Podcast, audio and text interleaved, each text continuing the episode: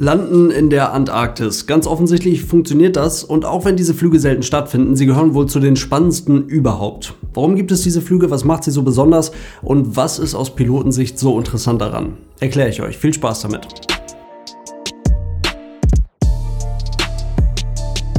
Und damit hallo und ganz herzlich willkommen. Ich hoffe, es geht euch gut. Es sieht absolut faszinierend und gleichzeitig auch irgendwie falsch aus. Ein großes Passagierflugzeug landet offensichtlich ohne größere Probleme auf einer Eispiste mitten in der Antarktis. Der siebte Kontinent wird mittlerweile das ganze Jahr über mehr oder weniger regelmäßig mit gecharterten Maschinen angeflogen. Verschiedene Unternehmen, die dort Forschungsstationen und angrenzende Flugplätze, ja, es gibt dort tatsächlich mehrere Flugplätze, betreiben, chartern sich diese Flugzeuge von immer wieder anderen Airlines, um Forschungspersonal und wichtige Fracht in die Antarktis zu bringen. Und wenn man etwas mehr darüber nachdenkt, dann ist das auch absolut logisch, das genau so zu tun. Das Material, das man für den Ausbau der Forschungseinrichtungen, für die lokale Infrastruktur in der Antarktis und für die Ernährung der Forschungsteams und eigentlich so alles mögliche andere gebrauchen könnte und was in Summe natürlich tonnenschwer ist, das könnte man auch mit dem Schiff in Richtung Antarktis bringen. Es dann auf dem Land bzw. auf dem Eisweg zu den teilweise mehrere hundert Kilometer von der Küste entfernten Stationen, Forschungseinrichtungen, wie auch immer zu bringen,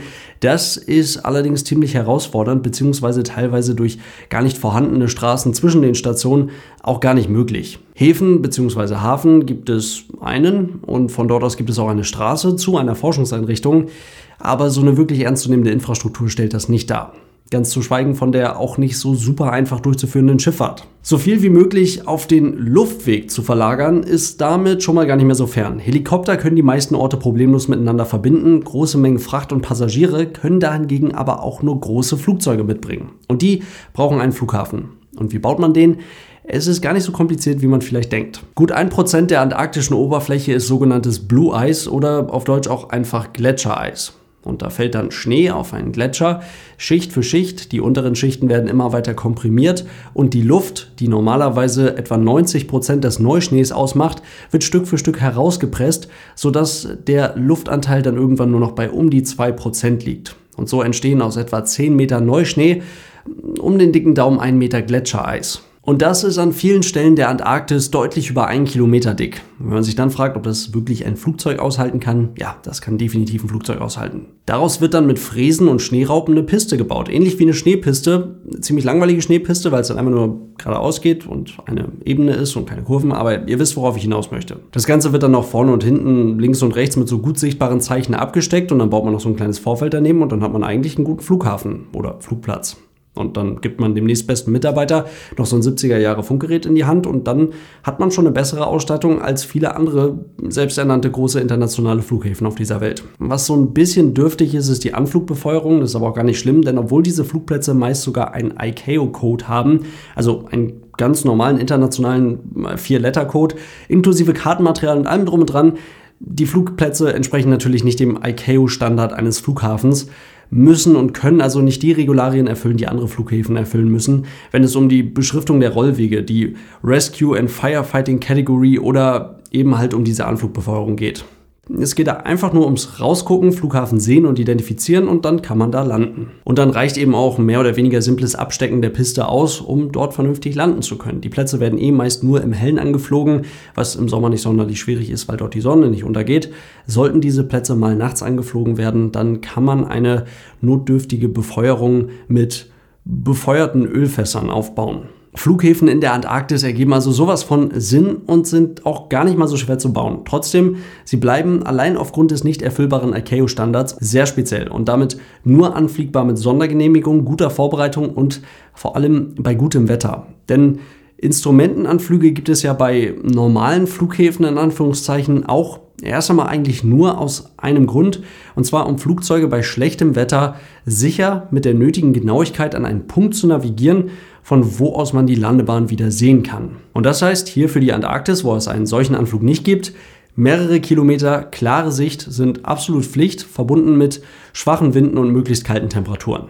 Warum möglichst kalt? Zum einen gehen die Temperaturen deutlich unter dem Gefrierpunkt meist mit guter Sicht einher. Zum anderen sorgen kalte Temperaturen dafür, dass die Piste sich gut für die Landung eines Flugzeuges präparieren lässt.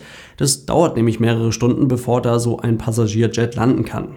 Und es sorgt auch dafür, dass die Piste nach dem Vorbereiten auch in diesem Zustand bleibt. Dann fehlen eigentlich nur noch die aus Pilotenperspektive interessanten Punkte und das ist zum einen die Navigation und zum anderen die Performance des Flugzeuges. Zu Punkt 1. Die Leute, die sich auskennen, wissen vielleicht, dass GPS, also das Global Positioning System, ganz weit im Norden und ganz weit im Süden, nahe der Pole, nicht einwandfrei funktioniert, beziehungsweise nicht annähernd mit der Genauigkeit funktioniert, wie wir es eigentlich gewohnt sind. Dazu lässt sich aber sagen, dass wir ja auch sonst in der Fliegerei nicht ausschließlich per GPS navigieren, sondern vor allem erstmal mit Hilfe von sehr akkuraten Trägheitsnavigationssystemen. Und die haben den ganz großen Vorteil, dass sie einmal ordentlich ausgerichtet für mehrere Stunden eine zum Fliegen ausreichend gute Position darstellen können. Und da die Flüge in die Antarktis meist aus Kapstadt heraus starten, nach etwa 5 Stunden Flug dann also schon wieder landen, dann am Flugplatz der Station knapp südlich von 70 Grad Süd die Trägheitsnavigationssysteme wieder ganz genau ausgerichtet werden können und dann wieder in Anführungszeichen nur 5 Stunden bis nach Kapstadt reichen müssen, wäre das auch vollständig ohne die GPS-Unterstützung überhaupt kein Problem. Und der zweite Punkt, die Performance des Flugzeuges. Ich glaube, so ein bisschen Vertrauen in diese Blue Ice Runway konnte ich schon aufbauen. Letztendlich ist das einfach trockenes Eis, auf dem da gestartet und gelandet wird. Je nach Station etwa 3000 Meter lang und 60 Meter breit ist so eine Piste. Und weil es eben trockenes Eis ist, lässt sich wie an jedem anderen Flughafen auch ein Reibungskoeffizient messen und damit die benötigte Landedistanz auch sehr genau berechnen. Bei dieser Pistenbeschaffenheit ist dann für die Landung vor allem ein System enorm wichtig und das ist die Schubumkehr des Flugzeuges. Die braucht nämlich zum Bremsen keine besonders starke Bodenhaftung der Reifen, sondern funktioniert ganz einfach bei hohen Geschwindigkeiten auch sehr effizient und wird deswegen auf diesen Runways auch voll aufgezogen. Und so ergibt das Fliegen in der Antarktis nicht einfach nur Sinn, es funktioniert auch überraschend einfach. Und trotzdem bleiben diese Flüge natürlich etwas sehr, sehr Spezielles, etwas sehr Besonderes. In diesem Sinne soll es das heute gewesen sein. Vielen Dank fürs Zuhören. Ich hoffe, das Ganze hat euch gefallen und dann hören wir uns hoffentlich ganz bald bei einer neuen Folge wieder. Denkt dran, das Ganze gibt es natürlich wie immer auf YouTube und falls ihr die Podcast-Version der Aaron News unterstützen wollt, dafür gibt es auch eine Patreon-Seite. Vielen Dank, bis zum nächsten Mal und tschüss.